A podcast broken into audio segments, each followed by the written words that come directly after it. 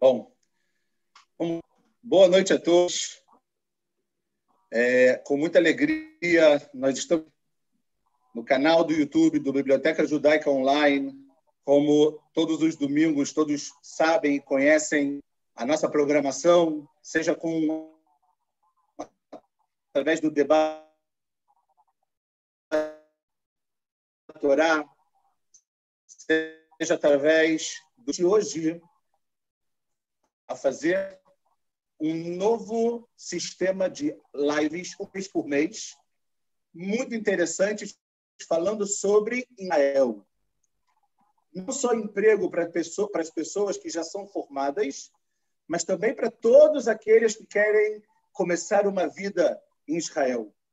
Então, com muita digo isso de todo o coração, temos aqui presente uma pessoa muito especial, é, para mim pessoalmente, mas não tenho a todas as pessoas que cercam ele. A gente está falando do nosso querido Rafael Rosenstein e a gente já já vai falar sobre ele um pouquinho mais. Vamos entrar um pouquinho mais na vida dele, que está disponibilizando o tempo. Então, em primeiro lugar, Rafa, muito obrigado pela sua presença. Eu quero só apresentar o Rafael para que todos possam ter ideia de quem a gente está falando. Rafael hoje em dia atua como advogado da Marinha de Israel. No passado, ele já foi promotor do Exército na área da Cisjordânia e depois ainda atuou como promotor do Comando Central de Israel. Em relação à, à graduação, ao estudo que o Rafael teve aqui em Israel, além de ter de ser pós-graduado pela Universidade de Tel ele também fez é, é, em direito público na Universidade Northwestern em Chicago. Então a gente vê que a gente não está falando com uma pessoa qualquer e Baruch Hashem, a gente vai tentar hoje é, entrar um pouquinho mais em relação na vida do Rafael, no mercado de trabalho e, obviamente, tentar entender um pouquinho mais sobre o direito em Israel, sobre como funciona a vida, mas isso a gente vai, obviamente, deixar para ao longo da nossa live. Em relação a perguntas, é claro, fiquem à vontade para colocar as perguntas. Por favor, coloquem as perguntas no chat. É só colocar no chat ao vivo e colocar as perguntas. Nós vamos, no final, quando o Rafael acabar de explorar tudo que ele tem para cada um de nós, nós iremos fazer o famoso tete a tete. Vamos fazer as perguntas e respostas para ele. Então, é só colocar aqui no nosso chat. Não se preocupe, a gente vai, Bezerra no final, falar um pouquinho sobre tudo. Então, Rafa, agora, boa noite e mais uma vez, muito obrigado pela sua presença e vamos lá. Quer falar alguma coisa ou a gente já começa com as perguntas? Depende de você. Vamos lá, Fábio. Boa noite. É um prazer enorme. Obrigado pela oportunidade. Boa noite a todos que estão aqui em Israel. Boa tarde a todo o pessoal lá do Brasil. É, uma, é um prazer enorme estar aqui com vocês, poder compartilhar um pouco dessa, dessa história e vamos lá, Fábio. Qualquer pergunta, pode mandar ver. Opa, assim que bom, assim que bom. Rafa, é, a gente sabe que existem muitos mitos. Obviamente, a gente já vai entrar, não agora, em toda a parte da, da dinâmica do direito em Israel. A gente vai falar bastante sobre isso na nossa live. Mas a gente sabe que, infelizmente, para as pessoas que estão em Israel e para as pessoas que estão fora, existem muitos mitos em torno dessa carreira tão difícil e tão desejada que é o direito. Mas antes, antes de da gente conseguir entrar profundamente nisso, eu queria que você contasse um pouquinho para gente, dá uma uma teima, dá um gostinho para gente, Rafa. Fala um pouco da sua infância, da sua adolescência, de onde você veio? Você é carioca, paulista? Veio de, de onde você veio? Então, Fábio, eu sou carioca, botafoguense, é, nasci em Botafogo, estudei minha vida toda no Barilã. Os dois últimos anos eu estudei no Eliezer. Eu tenho dois irmãos. É, meu irmão também mora aqui comigo em Modin. Minha irmã mora em São Paulo. Meus queridos pais moram ainda no Brasil. E... Gostei do ainda. Ainda. e é isso, eu estudei um ano e meio na PUC, antes de eu fazer LA. E foi isso. Minha vida toda foi no Rio de Janeiro, até que eu decidi fazer LA e continuei minha vida como depois que eu casei aqui em Israel, eu fiz LA com 21 anos. Uau, a gente vai falar sobre isso, Rafa, calma. Não, não, não pula um pouquinho, não. Vamos lá. Então, fala uma coisa pra gente. É, você falou que você começou no Brasil, depois de você ter terminado o ensino médio, você começou a estudar na PUC. Você estudou advocacia na PUC? Então, Fábio, quando eu tinha, quando eu tive 19 anos, eu vim para Israel, fiz Nata Archará do Bnei Akiva. E quando eu voltei para o Brasil, eu comecei a estudar direito na PUC. Eu estudei um ano e meio de direito na PUC, ah, no Rio de Janeiro. E quando eu, eh, depois de três semestres, eh, eu decidi fazer LA e continuar meus estudos aqui em Israel. Na verdade, eu não perdi nada em relação ao tempo que eu estudei no Brasil, porque os estudos no Brasil de direito, pelo menos na minha época, eram cinco anos e meio, eu não sei como é hoje em dia. E aqui em Israel são três anos e meio. Então, quer dizer, eu terminei minha faculdade aqui em Israel antes do que eu terminaria no Brasil se eu tivesse continuado meus estudos na, na PUC. Eu me tornei advogado em Israel antes do que eu me tornaria advogado no Brasil, na verdade. Ah, uau! Interessante. Aqui, calma aí.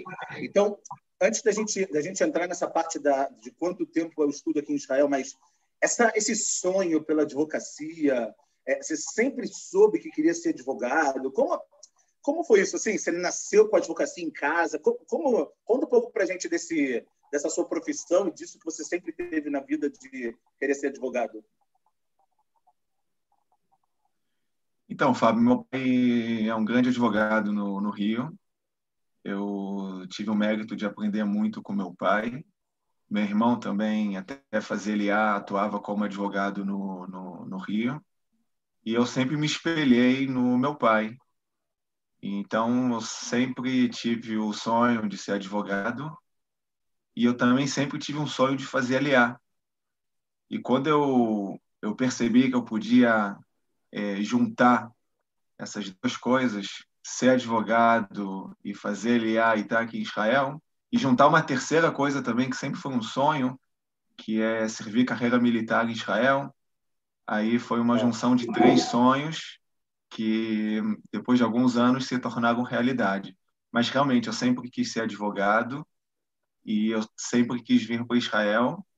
Eu, graças a Deus, eu consegui é, juntar esse, esses, esses sonhos e torná-los realidade. Olha, Rafa, vou te falar, é, me dá. É impressionante. Para mim, eu acho que um, uma, um jovem é, com 18, 19 anos, que, em primeiro lugar, tem um sonho da carreira. Em segundo lugar, tem o sonho do lugar que ele quer morar, de onde ele quer constituir a família e tudo isso. Em terceiro lugar, ainda quer aliar tudo isso à carreira militar mas eu te faço uma pergunta.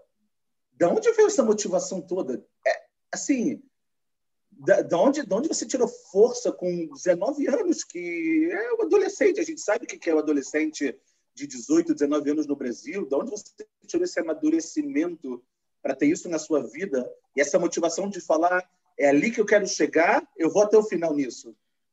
Então, Fábio, quem me conhece, você me conhece bem, sabe que eu não, eu, em nenhum momento eu tomei a decisão de vir para Israel porque as coisas não estavam bem no Brasil. E o meu maior orgulho é que eu vim para Israel quando as coisas estavam super bem no Brasil em relação a tudo, em relação à amizade, em relação à família, em relação financeira. Então, eu, eu tive um, um mérito muito grande de poder é, vir, tomar a decisão de vir para Israel tendo a, a certeza de que foi uma decisão é, sionista, uma decisão ideológica, e não foi fugindo de nada, porque graças a Deus estava tudo bem no Brasil. Mas realmente eu sempre senti que Israel é minha casa. Eu gostei, sempre gostei muito do Brasil. Até hoje em dia eu tenho muitas saudades de Teresópolis, saudades do domingo, de passear no calçadão. Água de coco, tem, tem muitas pessoas que fazem aliar. E Então, Fábio, eu vou para o Brasil, tem algumas coisas que eu tenho que fazer. É Teresópolis, água de coco e calda de cana. Entendeu? Então, então assim, é eu aqui, aqui em Israel, a, a, o, o Brasil, para mim, é, eu, eu adoro o Brasil. Eu adoro o Brasil. Eu, em nenhum momento eu, eu, eu acho que, que, o, que o Brasil foi ruim para mim. Eu tive uma vida muito boa no Brasil. E eu fico muito feliz de saber que eu vim para cá quando estava tudo bem lá. Né? E, mas eu sempre vi Israel como, como uma casa de verdade para mim. E única única coisa que estava faltando para poder fazer aliar era, na verdade, a minha esposa, que na atual situação era minha namorada, dela aceitar vir morar comigo aqui em Israel. Quando ela aceitou, aí a gente casou e fizemos aliar, um mês depois de casar. Na verdade, três semanas depois de casar, era para ser uma semana depois, só que o aeroporto estava em greve, os trabalhadores, então é, a Sornut não, não permitiu. Não, não, o aeroporto aqui em Israel estava em greve. Ah, então eles adiaram, adiaram a nossa passagem para três semanas depois do casamento. Uau, uau, uau. Então calma. Então quando quando a sua então namorada e depois futura esposa ela aceitou, então imediatamente você já teve aquela certeza de que era isso que você ia fazer, que você ia casar e ia de alguma maneira largar esse um ano e meio de estudo, por mais que, como você disse, no final das contas, você acabou se formando antes do que se, você se formaria se estivesse no Brasil. E eu posso imaginar, é, eu conheço um pouco, obviamente, a sua história, não um pouco, muito, mas eu posso imaginar que no início tiveram muitos erros e acertos, não? Conta um pouco para a gente disso, Rafa. Então, Fábio, o, o maior acerto que eu fiz foi que eu decidi fazer LA o mais cedo possível. Eu acho que se eu não tivesse feito LA naquele momento, seria muito mais difícil eu fazer eu, eu ter esse processo de LA depois, tá? E eu acho que se eu tiver que procurar alguma coisa que eu faria diferente, eu acho que eh, eu faria o psicométrico no Brasil antes de eu fazer LA, porque na verdade é, quando eu, eu, antes de eu casar, eu já estudava na PUC e eu não queria perder mais um tempo da minha vida para estudar, para fazer o psicométrico. Então, eu vim antes para aliar, fiquei seis, não, antes da aliar, eu, eu vim para Israel, fiquei seis meses aqui para organizar onde eu ia estudar aqui em Israel e onde eu ia morar. E nesses seis meses eu fui nas faculdades para tentar é, ver qual seria o processo para ser aceito nas faculdades. E eu me lembro, como se fosse ontem, que eu cheguei na, na Universidade de Tel Aviv, aí eu vim com o meu currículo da PUC, eu tinha umas notas altas, na verdade, e eu fui falar, me consegui entrar na sala da diretora e, e pedi para me, me apresentar e ver se teria alguma oportunidade dela me ajudar a ter acesso a faculdade. Eu vim com o meu currículo, é, super otimista. Aí ela, ela falou o seguinte: olha só, é, você está vendo esse livro aqui? Pegou um livro desse tamanho, Fábio. Pegou um livro desse tamanho aqui. Okay. Se você abrir esse livro, conseguir entender pelo menos uma página do livro, eu te aceito na faculdade. Uau! Aí, pô, eu abri o livro, eu não consegui nem entender o título do livro. Não sabia nem do que se tratava, na verdade. Imagina, imagina, Fábio, você não consegue fazer falar hebraico direito, como você fala o processo civil em hebraico? Então, é, é, a partir daquele momento, eu fiquei com uma angústia muito grande porque eu precisava de um lugar para estudar, né? E aí eu acabei eu, eu, eu acabei estudando numa outra numa outra faculdade em Oda Sharon, que me aceitaram lá sem precisar fazer a, o psicométrico é, pelas minhas notas na PUC.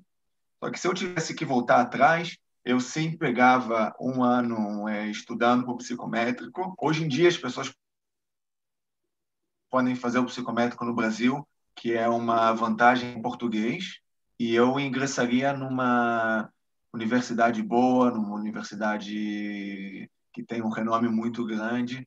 Isso é um, uma das coisas que eu faria hoje em dia. Uau!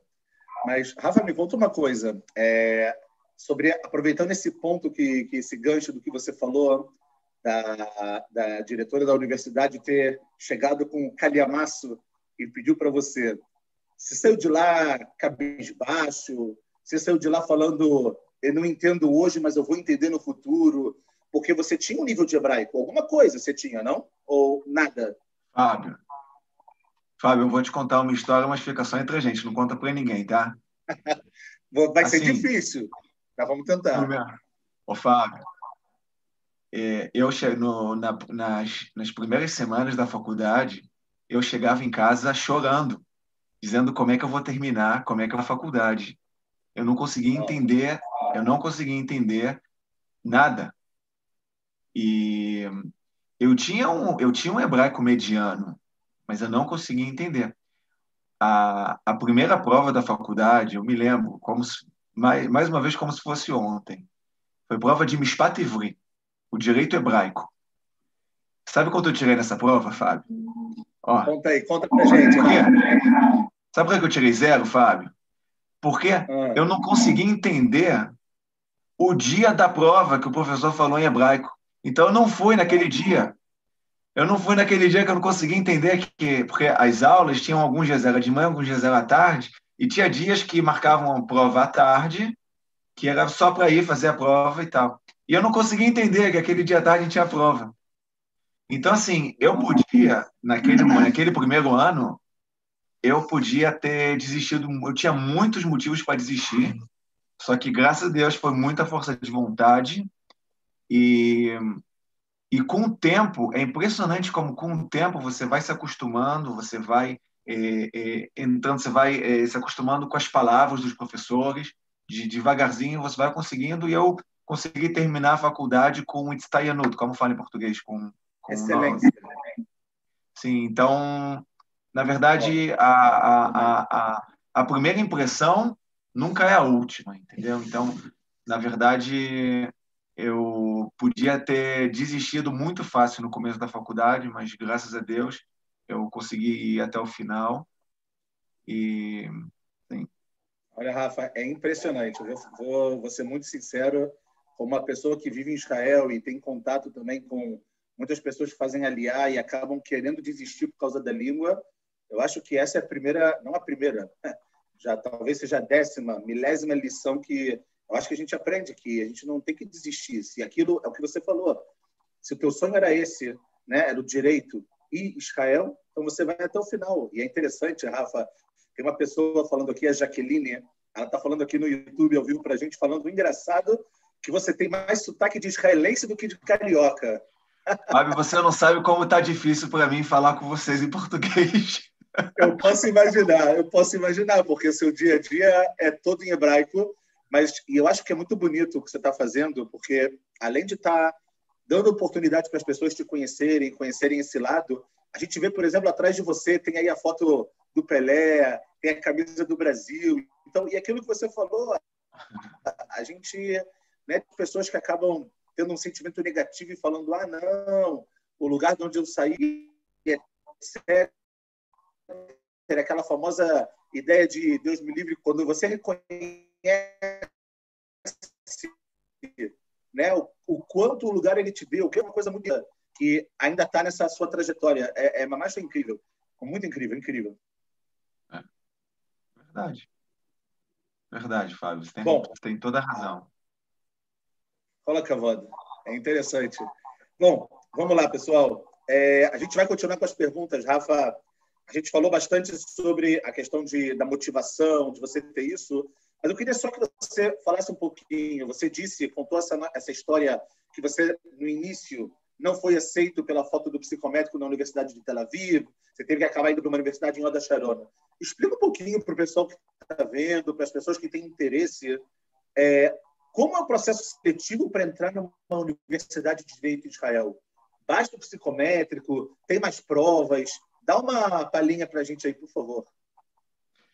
Então, Fábio, aqui é, tem, é, tem nós temos que diferenciar entre uma pessoa que mora em Israel e uma pessoa que vem de fora de Israel. Uma pessoa que estudou a vida toda numa escola israelense, então o processo seletivo para entrar numa universidade ele é baseado em, em no, na, no que se chama de Bagrut, que é uma prova escolar nas escolas que fazem no, nos últimos anos da, dos estudos escolares, e o psicométrico, que fazem aqui em Israel. É um, é um shiluv, é um conjunto dessas duas notas, e aí as pessoas podem ingressar na, na, na, nas faculdades. Uma, quem vem do Brasil ou de qualquer outro país do mundo não tem bagrut. Então, o processo para entrar na faculdade seria somente através do psicométrico.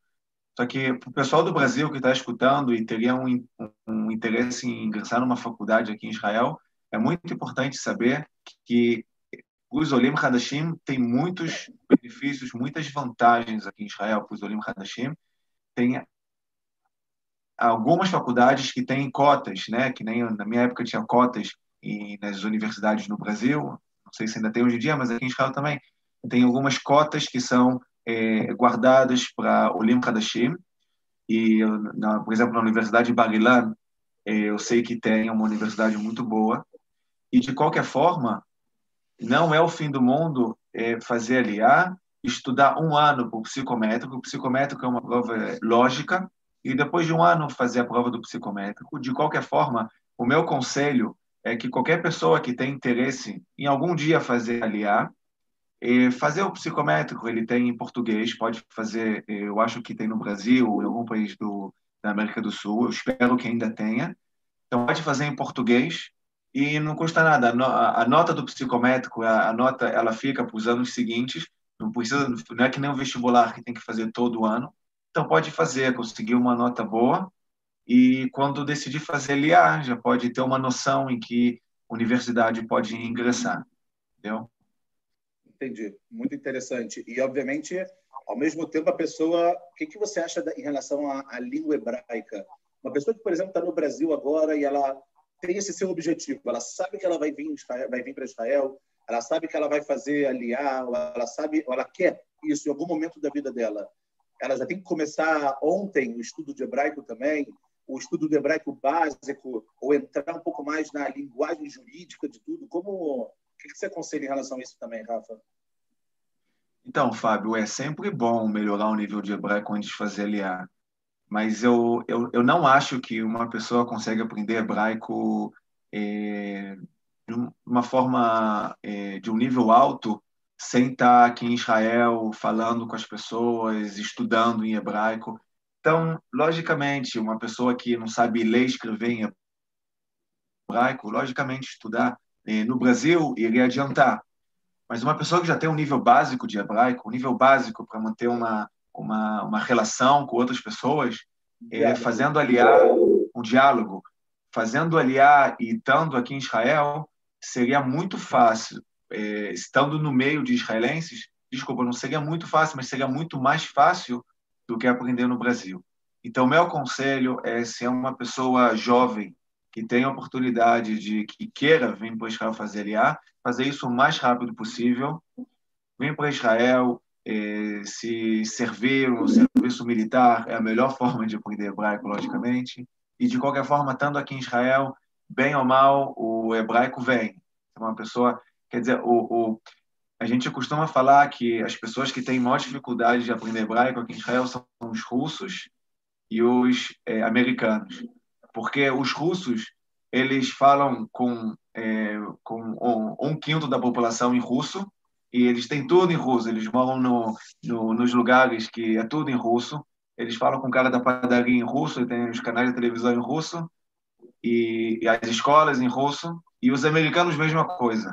E então para eles é mais difícil aprender hebraico. Agora nós brasileiros com português a gente não consegue falar com ninguém aqui. Talvez em Modinho dava falar um pouco em português, né? Aguenta aí, Mas... a gente vai falar de Modinho. Calma, calma. Não dá spoiler do que Mas... a gente vai falar, calma. Mas então, a pessoa estando aqui em Israel, a pessoa estando aqui em Israel, ela é, é, mantendo o diálogo, ela seria uma, um, um passo enorme para aprender o hebraico. Maravilha, Rafa. Vamos, vamos seguir adiante um pouquinho. É, que eu acho que esses conselhos é, são valiosos, valiosos e o mais importante de tudo é a gente aprender com quem já passou, né? Aprender com quem já tem essa experiência. Então você falou, a gente explicou um pouquinho do processo seletivo de como é essa entrada. Importante agora falar, você tinha dito que é, em Israel o estudo do direito são três anos e meio. Todas as universidades são três anos e meio. E explica para a gente, existe algum custo? Tem universidade particular, privada? É, é, desculpa, explica um pouquinho para a gente como esse processo, a gente está muito acostumado no Brasil, né? Da faculdade particular e da faculdade pública. Como, como é isso em Israel? Então, Fábio, tem eh, aqui em Israel tem as universidades e as michalot. Michalot é, seriam as faculdades. E, assim, as universidades elas são subsidiadas. O, o estu, os, os estudos nas universidades e nas Michlalot, os estudos são pagos, são, são pagos, eles não são é, é, não, não é não é remunerado pelo governo como no Brasil. Só que os estudos na, nas universidades custam mais ou menos 10 mil shekels por ano, e nas faculdades é o dobro, seria 20 mil shekels por ano. Agora é importante dizer que quem faz aliar tem direito a, da, a receber da, da Sornut a receber três anos de estudo, é, do preço de estudo de uma faculdade, quer dizer, 10 mil shekels por ano. E se estuda numa faculdade, numa Mirlalá, então ele precisa só acrescentar e pode utilizar os 10 mil shekels que recebe. O último meio ano, você pode receber também se você faz um trabalho voluntário. Eu, por exemplo, no meu último ano da faculdade, eu fiz um trabalho voluntário, eu ensinava inglês e matemática numa escola é, para as crianças, e aí eles me pagaram também o, o último, os último, último semestre da faculdade. Ah, uau, que incrível. Então, para quem faz LA, tem ainda, além do, do, do, custo que você falou de 10 ou 20 mil shekel, ainda tem um subsídio do governo que pode é, é, é, pode utilizar para poder conseguir o seu objetivo. Então, é, é algo que a gente vê que o Estado de Israel também incentiva, né? Que as pessoas venham até aqui, que, que também possam se desenvolver. Não é que só que, além de todo, todos os benefícios e incentivos que o Estado dá para o imigrante, né? Para a pessoa que chega aqui, seja a ajuda no início e etc., até para os estudos, eles também querem que o Oler Haddad, no final das contas, tenha um estudo, que ele seja, né? Que ele, que ele tenha essa escala, que ele tenha essa graduação, essa pós-graduação. É, isso é muito, realmente muito interessante. É, fala, Exatamente, Fábio. Eu só quero acrescentar que eu quero acrescentar claro. que aqui em Israel a, os estudantes nas faculdades eles são é, mais, ve mais, é, mais velhos do que os estudantes nas, faculdades, nas faculdades no Brasil, porque eles começam a estudar depois de fazer o serviço obrigatório, então eles não começam antes do que 24 anos, 25 anos. E, e, e, essas pessoas eles já estão numa idade que eles já têm que começar a trabalhar, alguns já são casados, e então a, os estudos eles são voltados a pessoas que trabalham também. Então quer dizer, os estudos, os estudos eles são é, você é, estuda poucas horas, muito menos horas do que você estuda no, no, no que eu estudava na PUC, por exemplo. E eu quando estudar, quando eu estudava, eu eu trabalhei de telemarketing e eu me lembro que eu consegui fazer um, conseguia fazer um bom, um bom salário por mês trabalhando. Eu tra estudava quatro, cinco horas por dia, trabalhava oito horas por dia. E como eu, praticamente todos os outros estudantes também trabalhavam durante os estudos.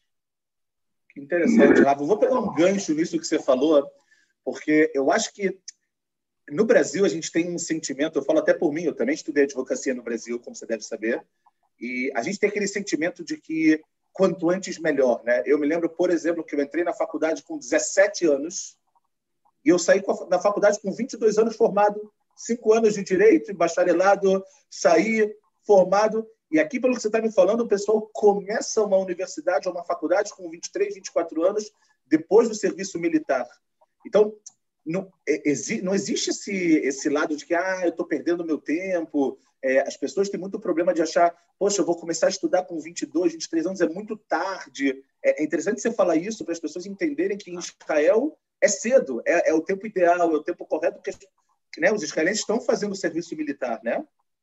Não existe essa Fábio, ideia terminei, de começar logo. Eu terminei minha faculdade com 25 anos, com 24 anos e meio eu terminei minha faculdade, e eu era, acho que, o mais jovem da minha turma. Uhum. Isso que eu fiz todo o processo de aliar e, e, e estudei na PUC, e depois estudei aqui, quer dizer, e ainda era o mais jovem aqui da, da minha faculdade. Então nunca é tarde, né? É, exatamente. E a fé melhor, Rafa. É, fala mais uma coisa para a gente importante. Fala sobre um pouco de estágio. É, o, o, estágio durante a faculdade, é, ele é um estágio facultativo, ele é obrigatório. É, é, é, logo depois da faculdade já pode ou da universidade já pode começar a trabalhar imediatamente. existe como tem no Brasil, a gente conhece a famosa OAB, a Ordem dos Advogados do Brasil, quando você termina né, a sua faculdade, a sua universidade, você tem que fazer uma prova, e só quando você passar dessa prova, você vai ter licença, você vai receber uma carteirinha, é uma licença para poder advogar. Aqui em Israel é assim? Ou quando você termina esses três anos e meio, feito estágio, não feito estágio, você pode começar a trabalhar, já vai para o fórum no dia seguinte e já começa a ganhar o dinheiro para ficar se Deus quiser, milionário. Conta para gente aí um pouquinho. Então, Fábio, aqui em Israel o estágio é obrigatório. Na verdade, para você eh, poder exercer a carreira de advogado em Israel, você tem que você tem que passar por três fases, tá? A primeira fase são três condições. A primeira condição é que você tenha uma formação eh, de advocacia. A segunda condição é que você fez um estágio de, hoje em dia, dois anos, até um ano atrás era um ano somente, mas de dois anos, o estágio é remunerado. E a terceira condição é que você é, passou na prova da ordem, aí se chama OAB, aqui se chama Liscat ou Readin. Então, são essas três condições para você ser advogado aqui em Israel. Tá? Isso de uma é, isso seria de uma pessoa que morou toda a vida em Israel, estudou em Israel essas seriam as três condições. Agora, uma pessoa que vem de fora de Israel estudou direito na Guide, estudou direito fora de Israel e fez aliar, então, para essa pessoa passar a ser advogado em Israel, as condições seriam as, as seguintes. Primeiro, ele precisa revalidar o diploma do Brasil. Isso não é muito difícil. Ele tem que trazer a documentação da faculdade que estudou no, no Brasil. Normalmente, as faculdades lá que são reconhecidas pelo governo do Brasil são reconhecidas também pelo governo aqui de Israel. Tem que ser tudo é, juramentado, traduzido e etc. Essa seria a primeira condição. A segunda condição, antes de fazer o estágio, seria fazer o que se chama de eh, Brinot Dinei Israel, que são as provas sobre o direito israelense. Essas provas não é prova da ordem, são provas que elas não são concedidas. Seria uma prova pequena sobre cada campo do direito. Ou seja, se eu não me engano, são nove provas. É uma prova de direito civil, uma prova de direito penal, uma de direito administrativo, de direito eh, comercial, de cada campo do direito. E você, se você não passar em uma, você pode repetir somente essa prova, quer dizer, você pode ir fazendo todas as provas e depois você é, é, repete numa segunda chance somente as provas que você não passou. E essa seria a segunda condição. A terceira condição para você se tornar advogado em Israel de quem estudou no Brasil seria fazer o estágio. Agora, eu falei que para um israelense o estágio, o estágio seria de dois anos. Uma pessoa que estudou fora de Israel, o estágio é somente um ano, um ano, e tem como fazer um pedido para esse estágio ser somente seis meses. Quer dizer, o Aliscat Redin... Por que, Rafa, esse, esse pedido de um ano, seis meses? É... Então, Fábio, a, a lei, a lei isso tudo que eu estou falando está na lei de, de Israel, uma lei aqui em Israel.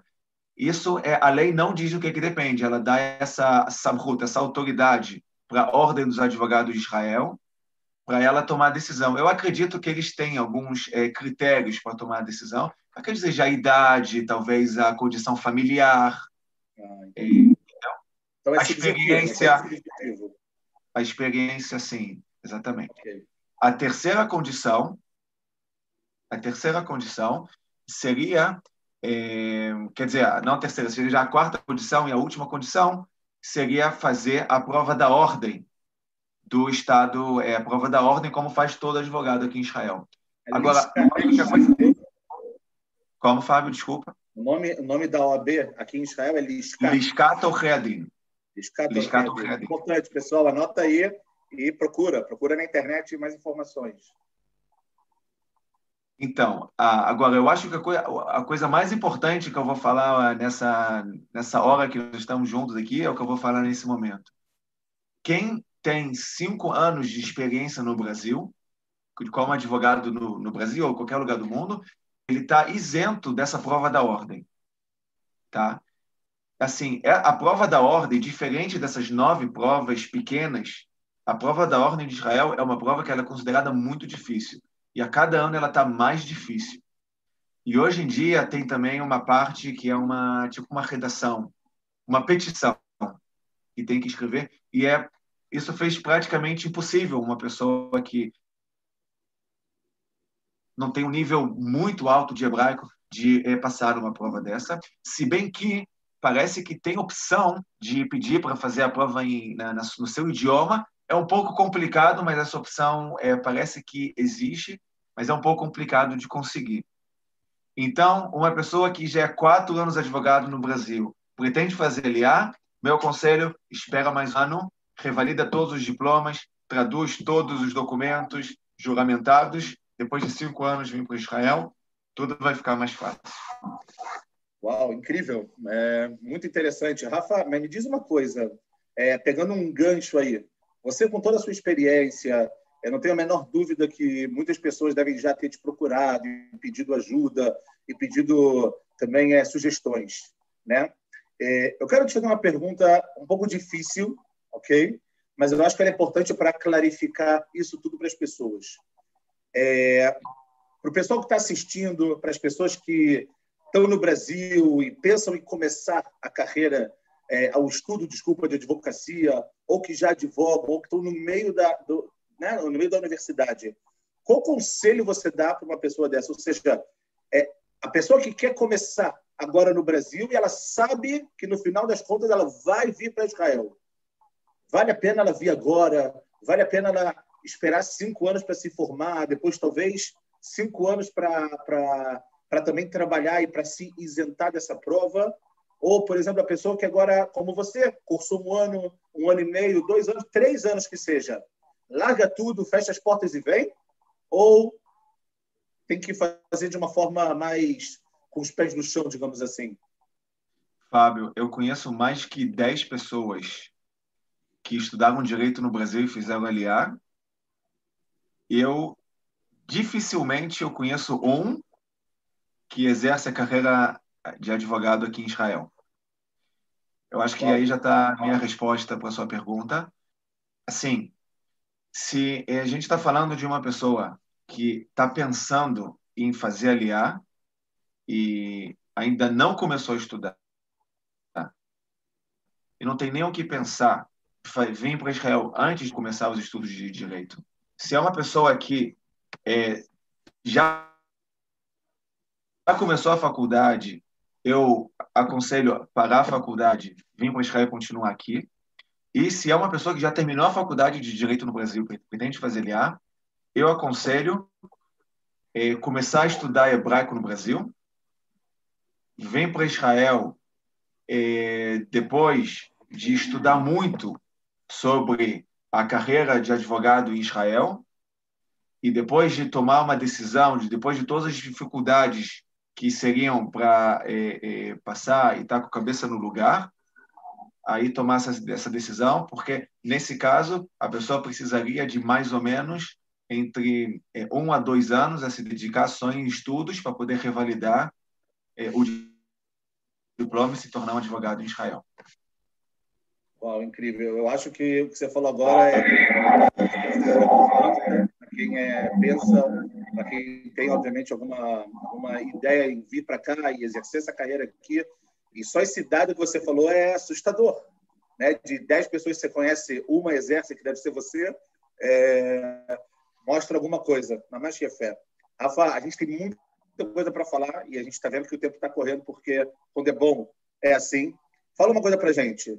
É, como se entra nessa vá com a profissão de advocacia? Ou seja, você disse que você sempre quis fazer carreira militar. Como funciona isso? Né? A partir de quando a pessoa tem que intencionar ou tem que se dedicar à carreira militar? E, além disso, se você puder falar em dois segundinhos se essa carreira é uma carreira vitalícia ou não. Então, eu vou, já vou te responder essa pergunta que você fez. É, a carreira militar ela pode ser vitalícia, quer dizer, a carreira militar é uma carreira que você tem a oportunidade de ficar no exército até você se aposentar. Na verdade, é o meu caso. Daqui a cinco anos eu me aposento. e com Calma, então você fala vitalícia não é até os 60, 70 anos. Então, você deve estar com quanto a... agora? 25? Pô, Fábio, isso não estava nas perguntas, Fábio. Eu sei, mas a gente tem que improvisar um pouquinho, Rafa. Pô, senão não tem graça.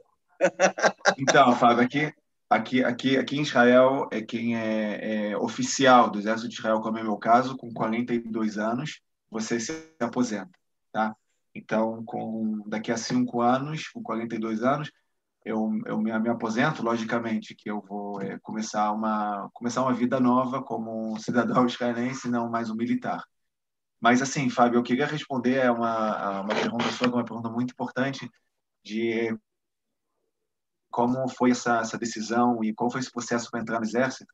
Tudo começou, Fábio, realmente a um, um, um dia que eu estava eu tava, eu tava bem triste, que eu queria muito fazer LA, eu devia ter 18 anos no Brasil, e eu tava eu queria muito servir uma carreira militar também em Israel, e eu comecei a ver que esse sonho estava indo para estava é, deixando de, de ser uma opção, porque eu já estava passando da idade, né? Aqui em Israel as pessoas começam exército com 18 anos e não estava é, não estava vendo o futuro próximo de eu fazer LA.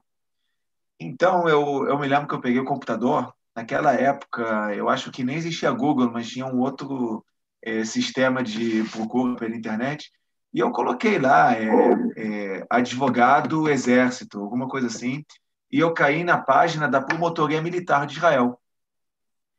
Aí eu vi. Então, não, então, não, eu vi, eu coloquei exército, exército, Israel, exército Israel, exército advogado, exército advogado de Israel, e caí na página do, da promotoria militar. E aí eu comecei a ler um pouco e eu vi, cara, é exatamente isso que eu quero, eu posso seguir os dois. E aí, quando eu fiz ali, já estava mais ou menos na minha cabeça que eu queria muito tentar é, ingressar na, é, numa carreira militar como advogado. Então, eu comecei a estudar em Israel. Como eu tinha 21 anos, então eu recebi o mandado de é, alistamento, assim que se fala, de Guius. Sim, sim. É, e é, quando eu fui, eu disse que eu estou estudando direito aqui em Israel. Uma pessoa que estuda, um Oleh Hadash que é, passou por alguma faculdade, ele tem o direito de de começar o, o exército depois da faculdade. E foi o meu caso. Então eu comecei a estudar e sabia que quando eu terminar terminar minha, meu, meus estudos, eu, eu teria que eh, começar o meu serviço militar. Nos, no último ano da minha faculdade, eu mandei uma carta para o Exército dizendo que eu tenho uma vontade enorme de entrar como eh, na, na promotoria militar, que eu estou estudando direito. E aí me chamaram para uma entrevista na promotoria militar. Aí eu falei, essa é a entrevista da minha vida. Eu me preparei para essa entrevista coisa de um mês. Entrei na página, eu sabia de, de cor tudo que é, é, como que funciona a, a, carreira militar na promotoria e tudo que precisava saber. Eu sei que eu estava tão bem preparado para essa entrevista que na mesma hora o final da entrevista foi essa frase, Fábio. Baruch Abba Mishpachat Praklitud. Bem-vindos para a família da promotoria militar. Foi, foi, um dos, foi, um dos, dias, sabe aqueles dias na sua vida que você não esquece? Esse foi um deles. Vai ficar marcado para sempre. E a partir daí eu terminei a faculdade, é, aí eu comecei a sair para curso de oficial, depois curso de oficial jurídico, né? E depois comecei minha carreira, minha carreira militar. A cada três anos, oficial em Israel, a cada três anos você vai mudando de função. Eu fui é, um promotor. Isso, Rafa, porque lá no início eu te apresentei como que no passado você foi promotor na área da Cisjordânia, depois do Comando Central e etc. Ou seja, essas são as mudanças que você está falando a cada três anos? Explica um pouquinho para a gente então, isso. Exatamente. Primeiro eu fui é, advogado, na, eu fui promotor militar na área da Cisjordânia, e são realmente casos é, todo esse é, terroristas e, e, esses tipos de casos bem bem pesados mesmo que acontecem na Cisjordânia eles são julgados em tribunal militar de acordo com o direito internacional é, como é, o território que foi é, anexado é, por outro estado então ele tem que ser exercido um, um, um, direito militar. Então o tribunal é militar, os advogados são militares e eu era lá um dos promotores. Eu fiquei lá três anos. Depois de três anos eu passei a ser promotor na, só que já não na Cisjordânia, no Comando Central de Israel, que aí já são casos de soldados, casos de estupros e de é, é, tráfico de drogas. E, no, e depois desse. Ou seja, é o Estado de Israel é, é julgando os seus soldados, é isso? Sim, exatamente. É, na verdade, não é o Estado de Israel, é o próprio, é, é, a, é a promotoria, é o exército, é o exército que tá, que é o que que que está julgando os seus próprios soldados, tá? Interessante. E, depois de três anos nessa nessa função, eu é, é, passei a ser o é, advogado é, representante sobre todos os casos é, de direito administrativo é, contra o exército, você representar o exército na, nos tribunais administrativos de Israel. E depois, eu há dois anos atrás, eu fui promovido para a Marinha. Eu sou o advogado da Marinha de Israel tem dois anos. E aí teve que aprender outras coisas, né? Porque Marinha são outras leis, outros estudos. Essa, essa reciclagem que eles fazem né, de a cada três anos é algo muito interessante, porque não te deixa ultrapassado de alguma forma, né? Sim, exatamente. É muito interessante para você nunca ficar uma coisa chata, quer dizer, você está sempre estudando coisas novas, entendeu? Por outro lado, tem uma desvantagem, que você sempre começa do zero. A cada três anos você começa do zero, mas você aprende coisas novas. Quer dizer, eu já fiz direito penal, direito administrativo, agora é direito marítimo, direito internacional. Incrível, Rafa. E diz uma coisa para gente que muitas pessoas querem saber. Eu já vi que, inclusive, tem uma pergunta dessa no nosso YouTube. É, no Brasil, hoje em dia, tem é, é, 1 milhão e 200 mil advogados inscritos no AB. O Marlos ele está falando aqui para gente esse dado. Ou seja, é um mercado altamente saturado. Né? Quais são os números aqui em Israel, mais ou menos? Não precisa ser exato. Ou seja, o mercado aqui em Israel também está saturado e aproveitando o gancho. É, o pessoal quer muito saber do salário também. Não, não precisa falar quanto você ganha, não vou te perguntar, não se preocupa. Mas, assim, as pessoas ganham bem, dá para viver tranquilamente, tem que trabalhar muito para se viver. O, o salário da Tzavá e o salário chamado convencional, eles são diferentes? Dá uma palhinha aí para gente disso, por favor. Então, assim, Fábio, em relação ao, em relação ao salário, o, é costume falar que um, um, um, um oficial no Exército Israel nunca vai ser milionário, mas ele sempre vai ter uma estabilidade financeira. Uhum. Entendeu? Aqui eu, eu, eu não sei como é no Brasil, mas, um, mas no meu caso, como eu, tra, eu, eu sirvo o Exército, eu não posso fazer nenhum tipo de trabalho fora. Tenho vários amigos ah, que muitas vezes. do Exército. Lógico, eu não posso nem fazer algum trabalho de graça para outras pessoas. Então, é, muitas vezes eu tenho muitos amigos que pedem para ah, ensina aqui, é só uma assinatura. E eu tenho que explicar que eu não posso, porque é, realmente é proibido. Então, assim, um, um, um, advogado que terminou uma que terminou a faculdade e, e terminou a faculdade, estágio, a prova da ordem, tem a carteira de advogado com zero de experiência, ele vai começar ganhando mais ou menos 8 mil shekel. E isso vai aumentando. Um advogado com 10 anos de experiência, ele vai ter um salário de 25, 30 mil shekel por mês. Então, realmente, essa estabilidade, ela vem. Tem que, tem que ter Sim. paciência, como você falou. Agora, que... em relação em relação ao mercado saturado, assim, eu vou dar uma eu vou dar uma resposta que vou talvez decepcionar as pessoas, mas logo depois eu vou dar uma uma é, mais uma, uma informação é, bem bem positiva assim como dizer no português você vai fazer, você vai dar um tapa e depois vai dar um carinho é isso? É mais ou menos isso. É o seguinte a, aqui em Israel o, é o lugar do mundo que tem a maior quantidade de advogados em relação à população tá?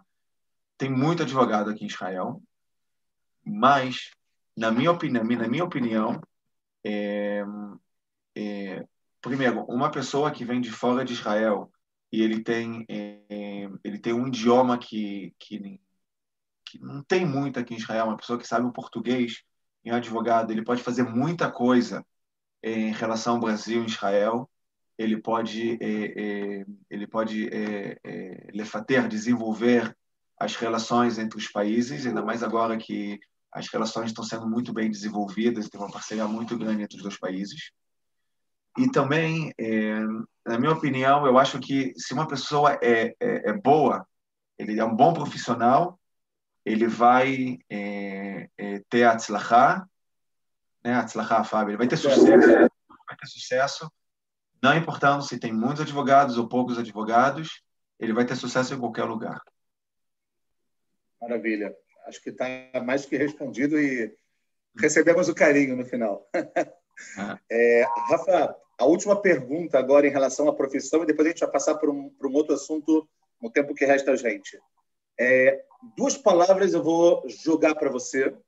Eu quero que você me fale se, na sua humilde opinião, você acha que nesse momento da sua vida você atingiu ela. Não estou dizendo atingir na plenitude, mas sim no que você conquistou nessa sua trajetória que você contou para gente que não foi fácil e tudo isso. Satisfação e felicidade.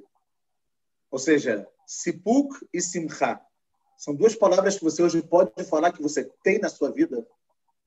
Estou dizendo então, agora profissional, não, não, não pessoal. O pessoal tem então, certeza que tem. Por isso que eu nem pergunto.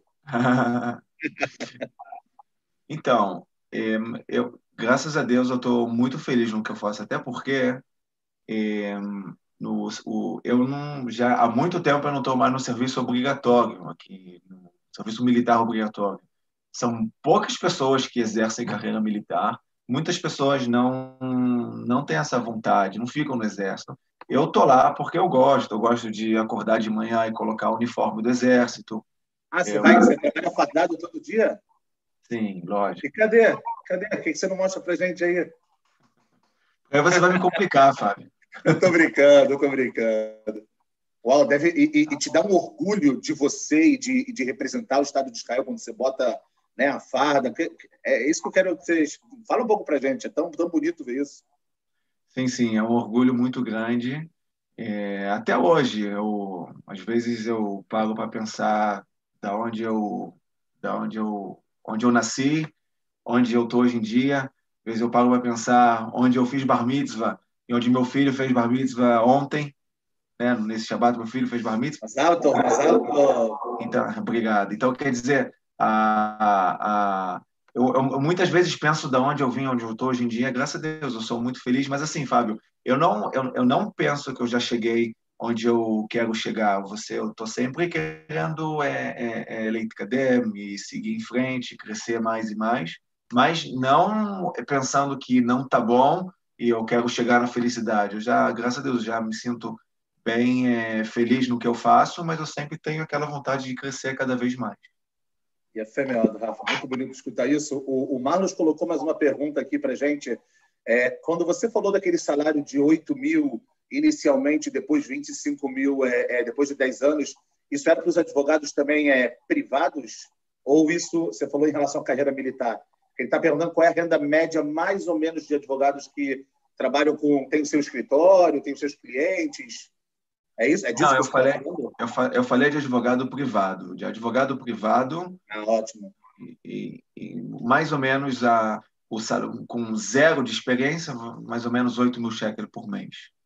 E na Tzavá existe, no início, pelo menos, existe uma, um mínimo que se ganha? Só para você dizer. O salário, o, o, salário do exército ele, ele é muito complicado, porque assim o que você é, você ganha. Se você tem é formado, então você ganha um acrescento. Se você é. tem pós-graduação, você ganha um pouquinho mais. Se você é, é, formado em direito, então você ganha um pouquinho mais. Quer dizer, Entendi. você isso, o seu salário vai aumentando, mas o, o, e o salário do exército ele vai aumentando um pouquinho mais. Cada ano ele vai aumentando um pouquinho mais. Mas você nunca, você nunca, o, o salário do exército ele, ele, talvez no começo ele é um pouco maior do que o salário na área privada, mas você não tem como comparar o salário do Exército com 10 anos de experiência e o salário numa área privada com 10 anos de experiência. É lógico que na área privada o salário é maior. Entendi. 100% esclarecedor. Bom, Rafa, a gente está quase terminando, infelizmente, eu falo infelizmente mesmo, e eu acredito que todo mundo que está assistindo agora está também falando infelizmente, mas eu quero passar só por um segundo e, e sair um pouco da área profissional e falar um pouquinhozinho da área pessoal. A gente sabe, você é meu, graças a Deus, meu vizinho aqui.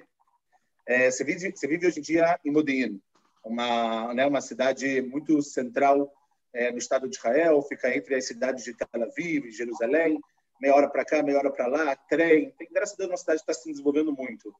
É, mas a gente sabe que você foi também um dos pioneiros, se não o pioneiro, né, dos brasileiros aqui em Modin. Hoje em dia, graças a Deus, existe uma comunidade, uma comunidade que vem se desenvolvendo, que vem crescendo com a, com a liderança do nosso querido Rabino Daniel Segal. E a gente vê que você, de alguma maneira, plantou uma sementinha lá quando você veio. Você Conta um pouco para gente dessa sua ligação com a cidade, o que, que você viu quando você chegou aqui, o que, que você vê hoje. É importante também para as pessoas saberem que é um endereço para que elas possam, se elas quiserem vir para Israel para procurar, obviamente, é isso que a gente está tentando é, chegar aqui também. Então, Fábio, quando eu cheguei em Israel, eu morei em Oda Sharon. Eu fiquei lá dois anos, depois mais um. Fiquei um ano em Oda Sharon, depois um ano em Kfar Saba. E quando eu morava lá, nós, ficávamos muito sozinhos nessa cidade, na verdade. Era eu e a Letícia, minha querida esposa. E não tinha muitas pessoas que a gente conhecia lá. E eu me lembro que quando eu estava eh, lá, eu um dia eu tive um sonho mesmo, não que eu, um sonho que eu queria se tornar realidade. Eu sonhei uma vez, de verdade, eu sonhei que eu morava num lugar que estava lá todos meus amigos. E, e eu me lembro quando eu acordei, isso me pareceu muito estranho, até porque eu morava num lugar que eu estava bem afastado de todos os meus amigos e que realmente era uma dificuldade de você estar tá sem amigos e que eu vim do Brasil, de um, de um lugar que eu tinha um, um ciclo de amizade muito grande, eu, minha esposa, um ciclo familiar muito bom. E é, quando nós resolvemos vir para Modiin, é, nós também estávamos aqui, eu, minha esposa, eu tinha um filho pequeno que tinha esse recém-nascido. Eu já estava... É, exatamente. Uau, passou o tempo, eu, hein? Eu estava no exército. E aos poucos começaram a chegar eh, meus amigos. Todos aqueles amigos que eu tinha no Brasil e que eram faziam é, é, comigo no Balelan e, e, e, eram meus parceiros no Bnei Akiva, começaram a fazer aliar e começaram a vir é, família depois de família aqui para o Modin. Até que nós conseguimos formar aqui uma Keilah que tem mais ou menos 60 famílias, só desse pessoal que veio do Rio de Janeiro, depois vieram pessoas novas também de São Paulo, de outros lugares do Brasil. Agora, eu quero falar uma coisa para você, Fábio. Eu, eh, nessa, né, nessa altura do campeonato, eu já não, eh, já não era mais necessário para mim, para minha família, que nem foi necessário no começo esse ciclo de amizade, porque eu já estava bem eh, enturmado numa lá de Israel. Eu acho que eu era até já, eu acho que eu já era até gabai de uma eh, sinagoga aqui do, do, dos israelenses, e eu tinha um ciclo de amizade com os israelenses muito bom. Mas ainda me faltava, me faltava alguma coisinha que eu não, tem, não sei como explicar. E quando começou a chegar esse, esse grupo maravilhoso de brasileiros e o Rabino Segal, eu senti, eu, eu senti uma diferença muito grande. é um, um, prazer enorme de estar aqui com esse pessoal todo, de estar com essa Keila. Mas eu acho que o, o, o, prazer de você poder ajudar as pessoas que estão chegando agora para Israel é um prazer maior ainda do que você ser ajudado. Quer dizer, eu me lembro de tudo que eu passei quando eu cheguei em Israel e não tive aquela ajuda. E eu vejo as pessoas chegando agora. Teve tem uma família de eh, paulistas que chegaram tem um menos tem duas três semanas que chegaram aqui em Israel. E o prazer que foi de ir lá na casa deles e ajudar e levar a mesa e ajudar a botar a internet na casa deles, que é coisa que eu queria muito que tivesse alguém para poder me ajudar. Se você se lembra quando você fez aliar, Fábio, eu fechei seu contrato e eu, eu, eu botei, é, botamos os móveis na sua casa quando você chegou. Eu acho, Fábio, se me perguntar, é, o, o fato de morar aqui num ambiente que tem é, esse, esse pessoal tão querido e, e eu posso compartilhar a minha infância, que fizeram parte da minha infância, esse é um sonho até maior do que o sonho de eu é, tá na seguir, seguir essa carreira profissional que eu sigo hoje em dia. Eu acho que é, ter formado essa Keila aqui é, é, o que me prende mesmo aqui em Modin. Eu tive algumas eu tive algumas vontades de talvez procurar algum outro lugar para morar, um lugar mais barato, um lugar que eu vou poder vender meu apartamento comprar uma casa com piscina e tal. Mas o que me me, me, me, me, me deixa aqui com uma raiz muito, muito funda. Esse, esse grupo de, de amigos que estão aqui, essa ajuda que eu recebo, são é, o Shiorim que, que tem aqui, o fato de eu poder ajudar as pessoas novas que vêm. E o mais importante é saber que as pessoas continuam chegando. As pessoas continuam chegando. Nós, se Deus quiser, vamos, vamos construir nossa, nossa sinagoga. E se tem pessoas que estão me escutando e estão em dúvida em que lugar vão morar, então eu, eu me lembro que eu falava com minha esposa antes de eu vir para o Modin, nós estávamos procurando um, em que lugar morar em Israel. E a gente falava que no Brasil é muito fácil. Se você é judeu, religioso, você tem mais ou menos duas opções: ou Tijuca, ou Copacabana, ou talvez Leblon. Tijuca, eu sei que a comunidade está diminuindo muito. Então ficou Copacabana ou Leblon. Se você não tem é, é, é condições para comprar um apartamento no Leblon, você vai ficar em Copacabana. Só que em Israel, você tem o país todo para você morar. Então foi uma dificuldade muito grande da gente vir para Modin. Se você me perguntar por que eu vim parar em Modin, foi porque a gente não tinha para onde ir. E a gente queria se aproximar de Jerusalém. Então a gente falou, vamos para Modin, que já é metade do caminho. No máximo a gente sai. E a gente vem para Modin conseguimos formar essa Keila é, maravilhosa que tem aqui. Então, se você está é, tá me ouvindo, você está em dúvida por que lugar você quer morar, é, venha conhecer Modin. Eu tenho certeza que é, vocês não vão se arrepender. Modin é uma cidade que vai poder ajudar muito vocês é, nessa clitar, nessa absorção aqui em Israel. E para mim vai ser um prazer muito enorme poder ajudar eu tenho certeza que para todas as pessoas que estão aqui seria um prazer enorme poder ajudar todas as pessoas que chegarão, Bezerra Hashem, em breve aqui em Modin. Muito legal, Rafa. É, só para a gente, eu sei que a gente já passou quatro minutos do tempo, mas de verdade, para a gente poder fechar com chave de ouro isso que você falou, eu me lembro muito bem.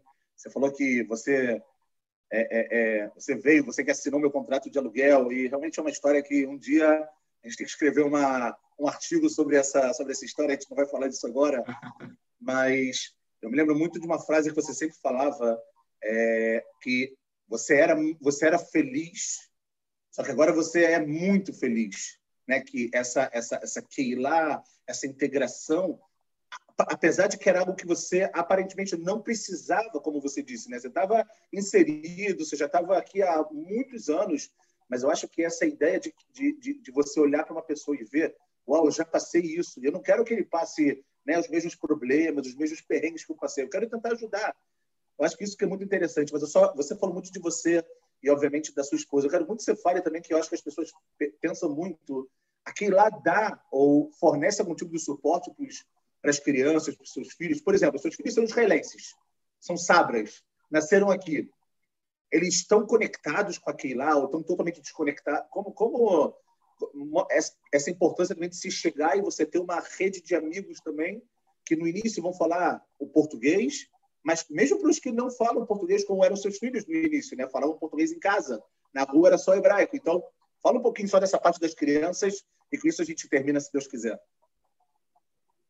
Então, Fábio, o, eh, as crianças aqui eles têm um suporte enorme. É, tem são atividades que tem para as crianças, é, ajuda a, a, a, colocar as crianças nas escolas, é, são é, é, atividades que tem para as crianças depois da depois da é, do horário escolar, são enormes vantagens que tem para, crianças ainda mais crianças que chegam em Israel e não falam o idioma é, de hebraico, eles têm, vão ter aqui, acho que pelo menos, né, cada idade vão ter pelo menos duas, três, quatro. Tem sala, tem escola aqui, na sala da minha filha, tem seis meninas que falam português.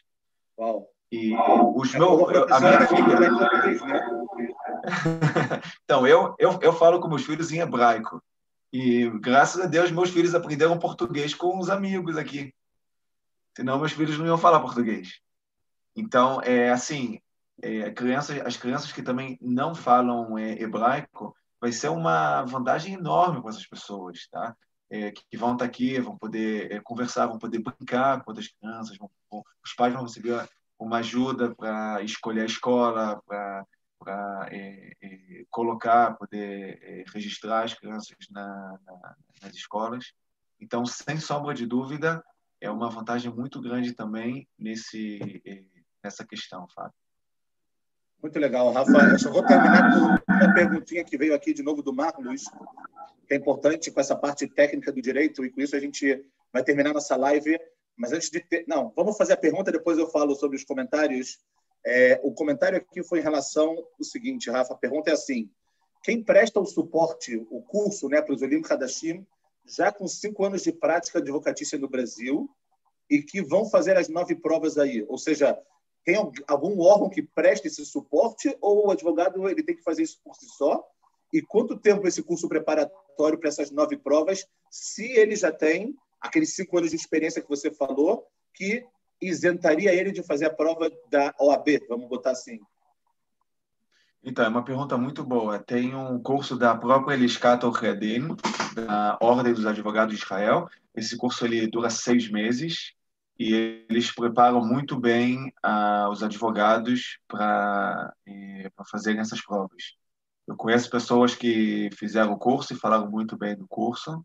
Essas provas não são difíceis. Essas provas são provas que elas são é, são provas pequenas, você não faz todos os campos juntos, você estuda por um campo de direito, faz a prova, estuda outro campo, faz a prova até você terminar.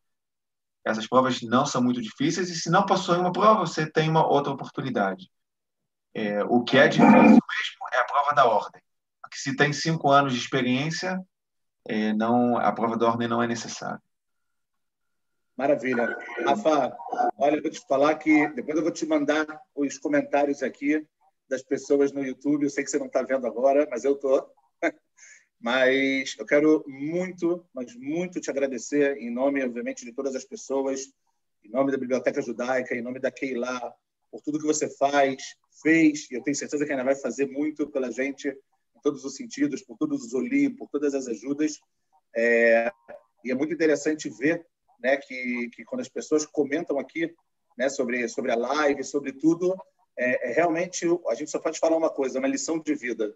Eu acho que a sua vida, né, é, além de ser muito motivacional para todos nós, é, como rumo a ser seguido, como força de vontade, persistência, eu realmente acho que a gente ganhou e ganhou muito em relação a isso. Então, eu quero de verdade te agradecer de todo o coração por, por dedicar seu tempo dedicar seu amor, dedicar tudo isso pela Keila e pelas pessoas.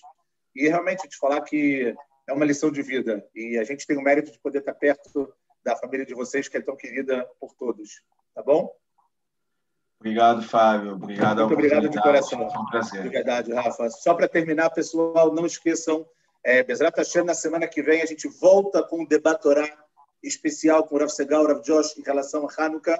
Depois nós teremos o, o, é, estudo sobre os livros com o Rav Josh, com um convidado muito especial, Rav Benjamin Zaguri, cunhado do nosso querido Rafael também. E fiquem ligados, se você está vendo isso agora, curta o nosso é, canal do YouTube, Biblioteca Judaica Online, curte, coloca o sininho para ficar ligado em tudo e a gente volta, se Deus quiser, numa próxima oportunidade. Tudo de bom a todos, uma excelente